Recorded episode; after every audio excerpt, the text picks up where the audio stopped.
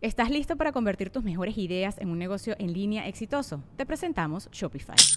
Tal vez no lo sabías, pero nuestro podcast More Than Mamis es un negocio y lo empezamos por supuesto para desahogarnos y hablar sobre la maternidad, no para convertirnos en expertas de ventas y del e-commerce. Así que sí, necesitábamos ayuda para vender nuestro merch y poner en marcha nuestra tienda. ¿Y cómo suena con Shopify? Llegó otra venta. Shopify es la plataforma de comercio que está revolucionando millones de negocios en todo el mundo. Ya seas un emprendedor desde tu casa o desde donde sea, Shopify es la única herramienta que necesitas para iniciar, administrar y hacer crecer tu negocio sin dificultades. Con Shopify puedo gestionar pedidos, envíos y pagos desde cualquier lugar, brindándote toda la información y estadísticas de tus ventas al detalle. Regístrate para un periodo de prueba con tan solo un dólar al mes en shopify.com barra sonoro, todo en minúsculas. Ve a shopify.com barra sonoro para llevar tu negocio al siguiente nivel. Shopify.com barra sonoro. Welcome to the Listening Time Podcast. Hey, everybody, this is Connor, and you're listening to episode 115 of the Listening Time Podcast. I hope you're all doing really well. I hope you're enjoying your summer. Speaking of summer, in this episode, I'm going to talk about vacations. And I'm sure that some of you are currently on vacation right now, or you are gonna take a vacation in the next couple weeks, or maybe you already came back from a vacation this month. Because at the time that this episode is released, it will be the middle of August, if I'm not mistaken. And I know from talking to many students throughout the years that a lot of people take vacations in August. And I know that there are some countries where the majority of people take their biggest vacation in August. And so this month is not a very productive month. Uh, there isn't a lot of working going on compared to other months. So I think this will be a relevant topic for today. So we'll talk a little bit about um, paid time off. This refers to the days that you get paid by your employer that you don't actually work. So we call this paid time off or just PTO. So we'll talk about PTO around the world and uh, we'll talk a little bit about um, school vacations and some things that I did uh, when I had vacation time as a student in the past. So we'll talk about all of that today. And before we start, remember that if you need help understanding native speakers, if it's difficult for you to understand fast English because native speakers speak uh, really unclearly and they reduce a lot of their speech, then I encourage you to become a listening time member so that you can gain access to my listening practice seminars where I help you understand these different sound patterns and reductions that are difficult uh, to understand when you're listening to native speakers. So if you're interested in that, make sure to click on the link in the episode description. That's patreon.com slash listening time. And if you're a Spanish or a Portuguese speaker and you want to read fiction in English, then make sure to check out my ebook. The links to that are also in the episode description as well. And of course, you have the transcript down there. So click on that if you need it. And please share this podcast with anyone else you know who might find it useful. Uh, help them out and help this podcast grow. And lastly, please give this podcast a five star rating if you like it and write a review. All right, let's get started. Are your ears ready? You know what time it is. It's listening time.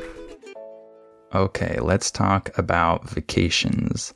So, first, I want to talk about paid time off around the world in different places. And um, what I'm talking about here doesn't include public holidays because there are some holidays that the governments around the world declare uh, are holidays and people don't work on those days and they can get paid on those days usually. So I'm not referring to public holidays here, but keep that in mind because there isn't only paid time off in different countries. Uh, you also have to uh, factor in the public holidays in order to uh, come up with the total number of days that uh, people have off in different countries. Uh, by the way, when we use the phrasal verb factor in, we're saying that you have to consider some other thing in your equation or whatever you're doing. So you need to factor in the public holidays if you want to get an accurate picture of uh, how many days people have off throughout the year. So, for example, I lived in Mexico for many years, and I think just recently, if I'm not mistaken, uh, the Mexican government uh, increased the number of paid vacation days that full time employees need to have. So I think that now it is 12 per year. But if I'm not mistaken, it was less than that before. I want to say six, but I'm not entirely sure about that. So don't quote me on that. But um, it was uh, fewer days before.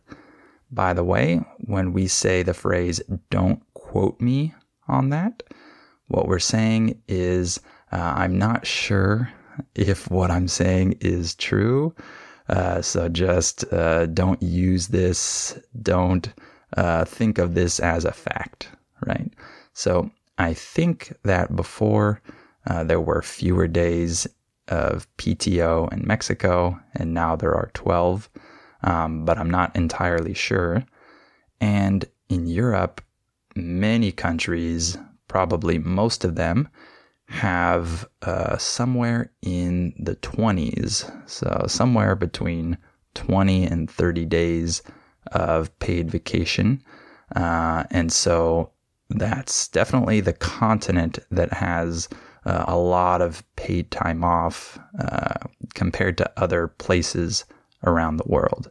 So, uh, Europe is definitely a place where workers have a lot of vacation time. And some other countries uh, from different continents also have a lot of paid vacation time. Uh, I saw places like Panama, for example, that are near the top of the list. So there are some other uh, countries from other continents that also have uh, somewhere in the 20s. Um, and then a lot of countries have like exactly 20 days or exactly 10 days. I saw a lot of countries uh, that have uh, that amount. And of course, some countries have in between there, maybe 11 or 12 or something like that. And then there are uh, quite a few countries that have less than that, uh, fewer than 10 days. And uh, I think the one that you're all waiting for is the United States. Where is the US on this list? Well, in terms of federally mandated uh, PTO, when I say federally mandated, I'm saying um, that the federal government makes companies do this. Um, in terms of federally mandated paid time off, the US has zero days. Before we continue with the episode, let me tell you about our sponsor, Sleep Number. Sleep Number smart beds give you an individualized sleep experience, which makes getting high quality sleep effortless every night. Sleep Number smart beds have adjustable firmness on each side, so couples can choose their own ideal firmness, how much comfort and support is on each side of the bed, so it's perfect for both of you. Sleep Number smart beds also help keep you asleep because they automatically respond to your movements throughout the night, and so they adjust to every move so you're both comfortable. These beds also show you the quality of the sleep that you're getting. They learn how you sleep and they provide you personalized insights to help you learn to sleep even better. Science shows that quality sleep helps improve your mental, emotional, physical, and relationship health. So if you're waking up tired, here are some tips to help you sleep your best. If you have some tough workouts, then the Sleep Number Smart Bed can help you get the quality sleep you need to recover from those workouts and perform at your best because these beds contour to your neck, shoulders, back, and hips,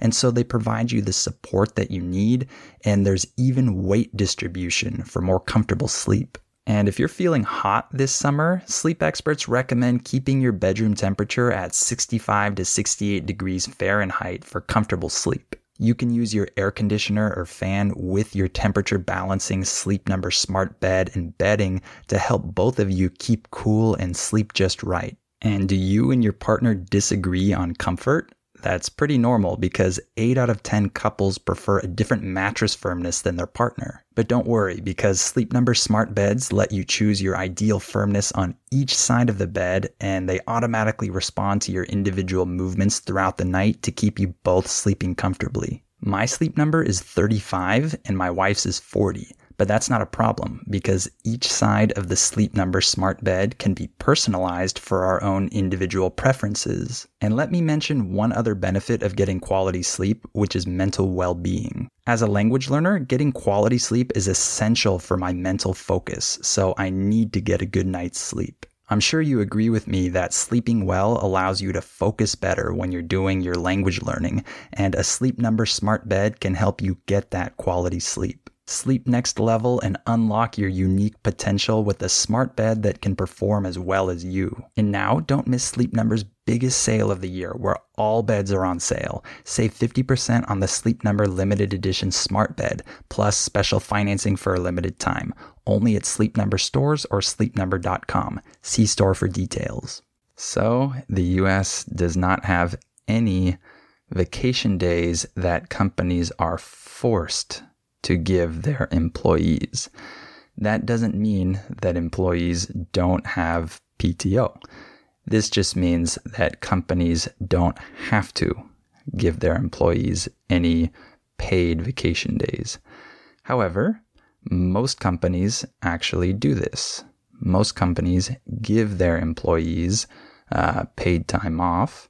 And so, even though we don't have a law about this, it's still something that occurs naturally because obviously employees want vacation days and employers want to uh, keep their employees happy or attract new employees or better employees and they need to compete with other companies to get employees. So, of course, most companies give paid vacation days, even though they don't have to. And from what I read, the average American worker has about 10 days of paid vacation per year. Some people have more, some people have less, but on average, they have maybe two work weeks, uh, maybe two uh, five day work weeks off per year. Um, but that's not something that employees are forced to give. Um, this is something that employees um, negotiate with their employers and they figure this out privately on their own. So um, that's uh, how it works in the US. And if you're independent, if you don't have an employer, you, of course, have zero paid vacation days. So, for example, I'm independent. I don't have an employer. So that means I have zero days of paid time off. And I can't negotiate with anyone for that because uh, I'm my own employer, of course. And um, that's also the case because nobody can cover you right? If I had um, another partner, let's say, um, then maybe they could cover my work when I leave. But I'm completely independent. I don't have anyone working with me or for me. So obviously, I don't have that. So then what do I do? Well, nowadays, I don't travel for pleasure that much. Uh, I often have to travel for other reasons, but not necessarily because I planned a trip for me and my family and we're gonna go have fun. We do that sometimes, but not as much as many other people, probably. So I don't travel as much for pleasure nowadays. And when I do, I usually work extra before I travel. So I work harder and get more work done in the weeks before I take my trip. And then I can just not do anything when I'm traveling. So sometimes I do that. And sometimes I work while I'm traveling. That's very common for me. So I usually do one of those two things. I usually either work extra before or I uh, work while I'm traveling. But don't feel bad for me. I chose this, right? I chose this uh, type of career, this type of lifestyle. So uh, I'm not complaining to anyone about this. So let's talk a little bit about the pros and cons of having a lot of paid vacation. So, of course, um, the pros, the advantages, um, have to do with the workers. So, workers are happy if they have a lot of vacation time. So, people can take many vacations uh, throughout the year. They can travel to different places or they can just relax at home and kind of um, just rest after having worked for uh, many weeks. And of course, people can uh, maybe spread out their vacation time throughout the year. So they might take some uh, of their vacation time at the beginning of the year, some in the middle, some at the end and they can give themselves little breaks throughout the year. I know a lot of people who do that. And uh, this is good for the tourist industry in different countries, I assume, because uh, there are always tourists uh, coming to uh, visit these different locations um, because people have more vacation time. And uh, overall, uh, a lot of people, probably most people, like the fact that in um, their job there is a lot of vacation time, a lot of PTO. However, there are some cons as well. And most of these disadvantages um, are related to the employer. Okay. So, for example, it is hard for employers to pay for so much vacation time. As you can imagine, it becomes very expensive uh, when you have a lot of employees and you have to pay for each employee to have um, a lot of days off and they don't produce or work during those days. And so you don't make money during those days. So that's very expensive for employers. And so it creates uh, some barriers of entry for new entrepreneurs. Uh, when I say the word barrier and when I use the phrase barrier of entry, I'm saying that there's an obstacle or something that is prohibiting someone from doing something or going somewhere. So, uh, in this case, there are some obstacles that prevent new entrepreneurs from starting or from uh, hiring people.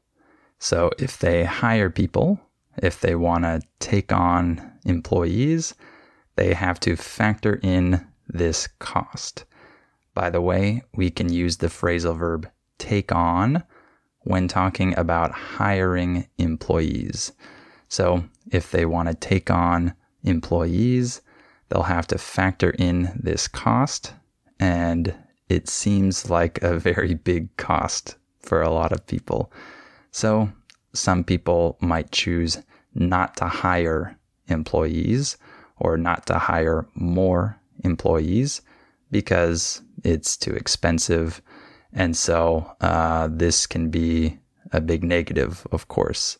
This can hurt the economy because businesses have trouble starting or growing, and that results in fewer jobs and higher unemployment sometimes. So, of course, there are some pros and cons uh, to having a lot of vacation days. And how about school vacation? So, when I was growing up in California, uh, I think that most schools uh, had two and a half months of vacation in summer. So, that was what I had for uh, most of my school career until I was in 10th grade. And then something happened, something changed. Uh, the schedule changed so that we switched to a year round schedule. That's what it's called. So, with this new year round schedule, suddenly, instead of having two and a half months or almost three months of summer vacation, we only had a month and a half of summer vacation. So it was a big change, and most of us were not happy about this. But there were some uh, other good things about this schedule, and that's because it added more vacation time uh, throughout the year. So before we switched to that schedule, I think that our winter break was two weeks, and then it changed to three weeks when we changed to this schedule. And then spring break was just one week, and then that changed to two weeks. And then we got an extra break during the fall, which we hadn't had before. So that was a good thing. And overall, it ended up being good for most people because instead of just having one long vacation in the summer, uh, we had a lot of uh, medium length vacations throughout the year. So it kind of distributed the vacation time more evenly throughout the year. And so that ended up being a good thing for me, at least. Uh, I'm sure some people preferred to have a really long summer break, but for me, it seemed okay. And so throughout uh, the school year, we had these different uh, breaks, these different uh, vacations, and we always looked forward to the next one. The phrase look forward to means that you anticipate something in the future with excitement. You want it to happen. You're waiting for it to come. So we always looked forward to the next vacation. That was always uh, something exciting for us. And lastly, what did I do when I used to have vacation time uh, as a student? because I've never really had vacation time as an adult because I've worked independently basically my whole career. And so when I used to have vacation time, uh, when I didn't need to work uh, and uh, my parents uh, took care of me, and I had uh, those breaks throughout the year, we did many fun things. I have great memories of my vacation time as a kid and as a teenager. So we took a lot of family vacations. I would say that every year we usually took one pretty big family vacation. Um, it wasn't always uh, a huge vacation. We didn't uh, go to other countries usually, um, besides uh, Mexico a couple times. But we went to different states, different cities, different nature places. And so we took a lot of family vacations that I have great memories of.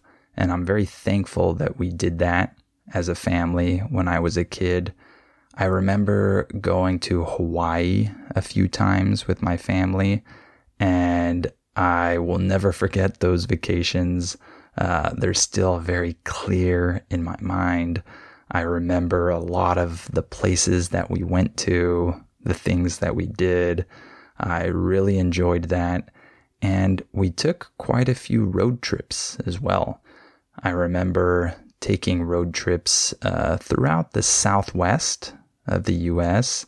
For example, driving uh, from California all the way up to Idaho, actually, which is not in the southwest, but we drove through uh, Utah, Arizona, Nevada, those places. And I have great memories of that time. So we took road trips. Uh, we also went to uh, Mexico, as I mentioned, um, but just to the northern part that's close to the border with San Diego. But I remember driving down there uh, a couple times with my family uh, and spending some time in Mexico. And we also went camping every summer.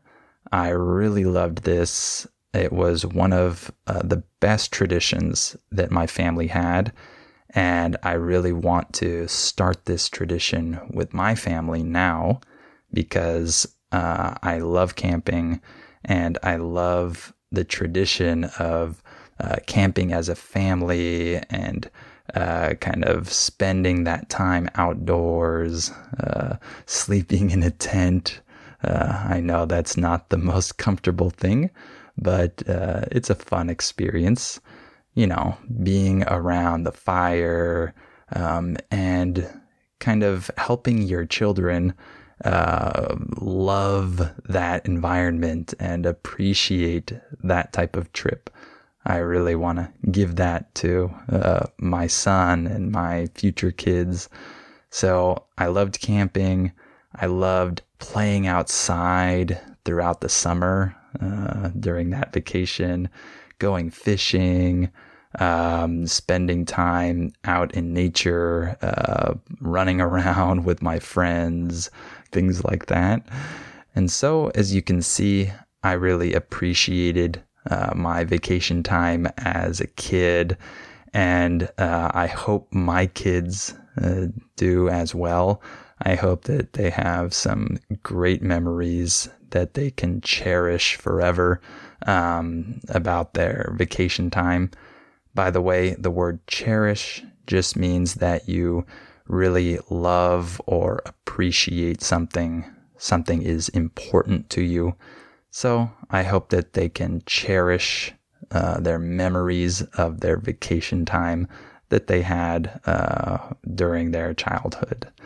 All right, why don't we stop there for today? I hope you enjoyed this episode.